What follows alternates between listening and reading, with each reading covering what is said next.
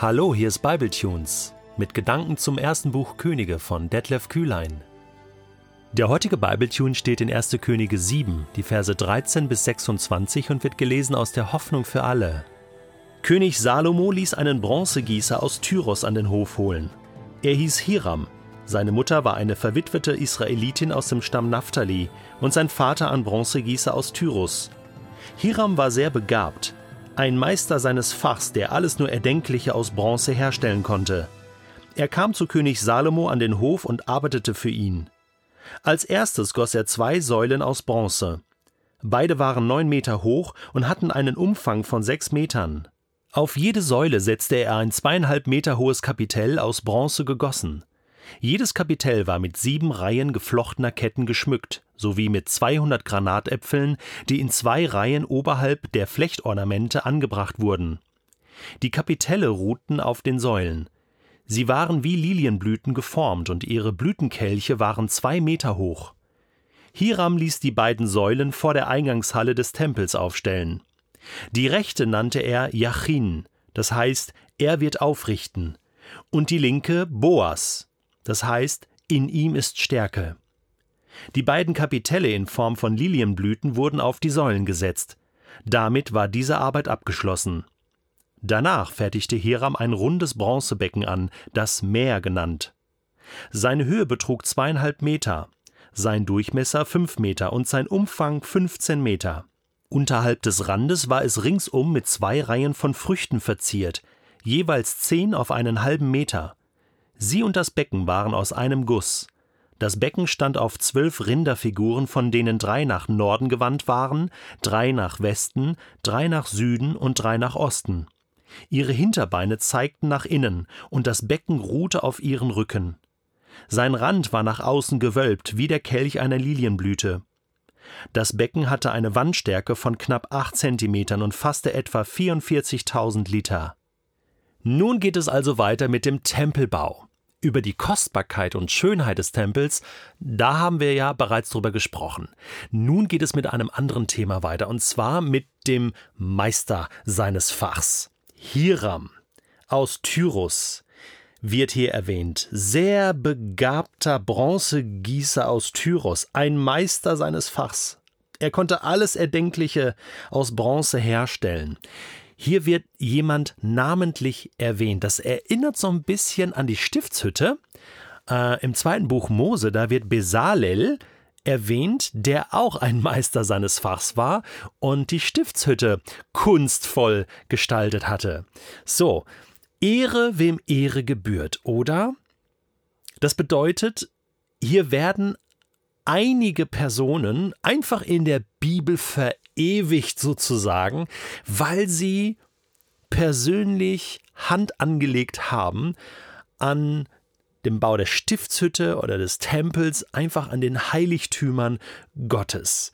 Und ich finde das so toll, dass diese Leute nicht anonym bleiben. Das wertet die Arbeit ähm, an dem Tempel auch auf. Also es sind nicht nur die Priester, die dann da Dienst getan haben und Opfer gebracht haben oder die Chorsänger oder, oder Salomo, der das Ganze finanziert hat. Nein, hier wird Hiram erwähnt.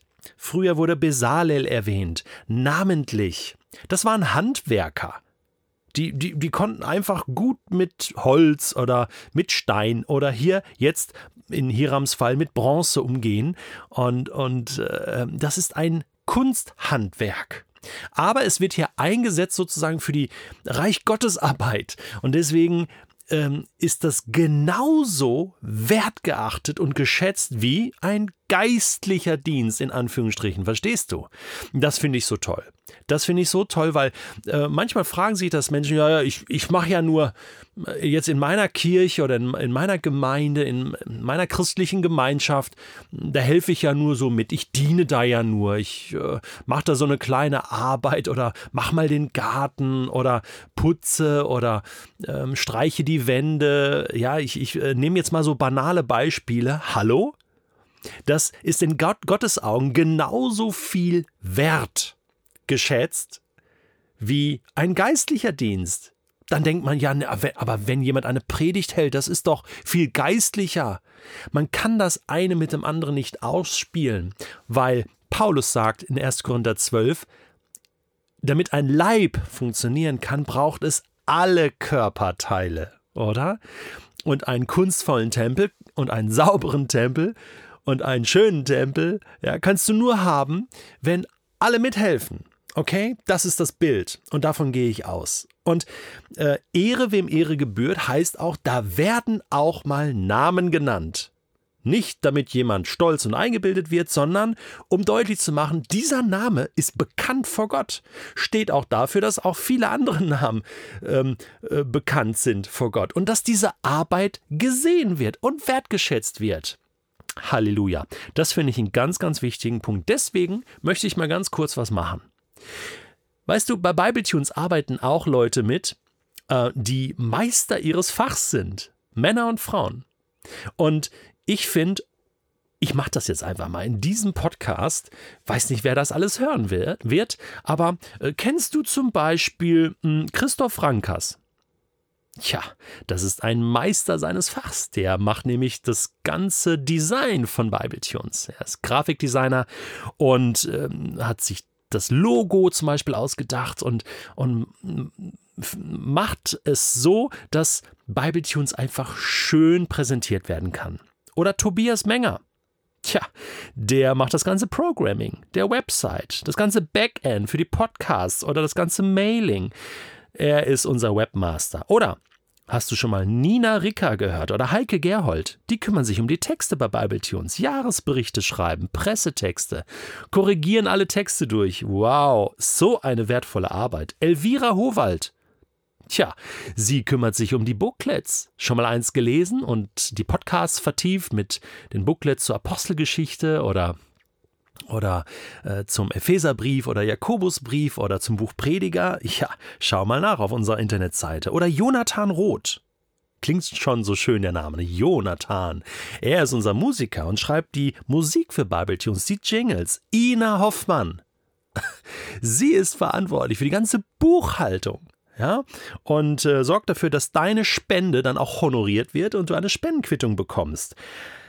Ich könnte noch mehr Namen nennen. Ich muss jetzt hier aufhören. Ehre, wem Ehre gebührt. Danke für eure Mitarbeit im Reich Gottes. Auch wenn das nicht immer nach einem geistlichen Dienst aussieht, ist es doch ein geistlicher Dienst, weil ihr am ba geistlichen Bauwerk des Reiches Gottes mitbaut. Und das gilt für dich, lieber Hörer, liebe Hörerin, ganz genauso. Wertschätzung, Ehre wem Ehre gebührt. Ich danke dir für jeden Einsatz, den du leistest. Denn wozu führt das dann? Dass schöne Dinge entstehen, dass sinnvolle Dinge entstehen. Hier, das mit den Flechtornamenten, Granatäpfeln, also ich konnte die Sachen ja kaum lesen. So schön und vor allem so riesig, Meter hoch, diese beiden Säulen alleine, oder? Und die bekommen ja auch Namen. Jachin, weiß man nicht, wer das war, aber Boas, ja, welcher Boas ist das wohl? Ja, das war der Vorfahre von König David bin ich mir sicher. Der kriegt eine Säule. Ja, nicht ein Denkmal in dem Sinne, oder, sondern einfach, der Name kommt davor, weil Gott arbeitet mit Menschen zusammen. Der Tempel ist ja nicht nur für Gott, sondern es ist ja Begegnungsstätte von Gott und Mensch. Und deswegen äh, sind auch menschliche Namen, äh, die da erwähnt werden. Ist doch logisch. Das passt alles absolut zusammen. Toll ist auch dieses Becken aus Bronze, was dann Hiram fertigt. Äh, hört sich an wie so ein Pool, ja. Und ich glaube, das hatte auch diese doppelte Funktion. Einmal ganz praktisch dass eigentlich einfach eine Wasserversorgung da war. Äh, die Priester haben dann das Wasser sicherlich auch aus diesem Becken genommen, haben sich da ja gereinigt und Waschungen gemacht und so weiter. Äh, aber auf der anderen Seite natürlich auch eine symbolische Bedeutung. Ja, das Meer, so wurde das genannt, zeigt einfach äh, die ganze Schöpfung, aber äh, mit all ihrer Macht, mit all ihrer Fülle, aber sie ist äh, umrandet, hat ein Ufer. Gott hält alles in seiner Hand. Das Meer ist auch ein Bild für die ganze Welt, für alle Völker. Ja, die äh, zwölf Rinder, das steht so für äh, das Volk Israel, aber dann ist das ganze Meer wird gehalten in Gottes Hand und ähm, äh, in allen Himmelsrichtungen. Das bedeutet, die ganze Erde umfasst, ja, er hält die ganze Welt in seiner Hand und das drückt einfach aus die Größe Gottes. Und bevor du in den Tempel gehst, durch die Säulen kommst, äh, dann bist du bei diesem, bei diesem Meer, äh, kannst du sozusagen da schon die Größe Gottes sehen, bevor du auch nur einen Schritt in den Tempel getan hast und du weißt, alles ist in seiner Hand. Gelobt sei sein Name.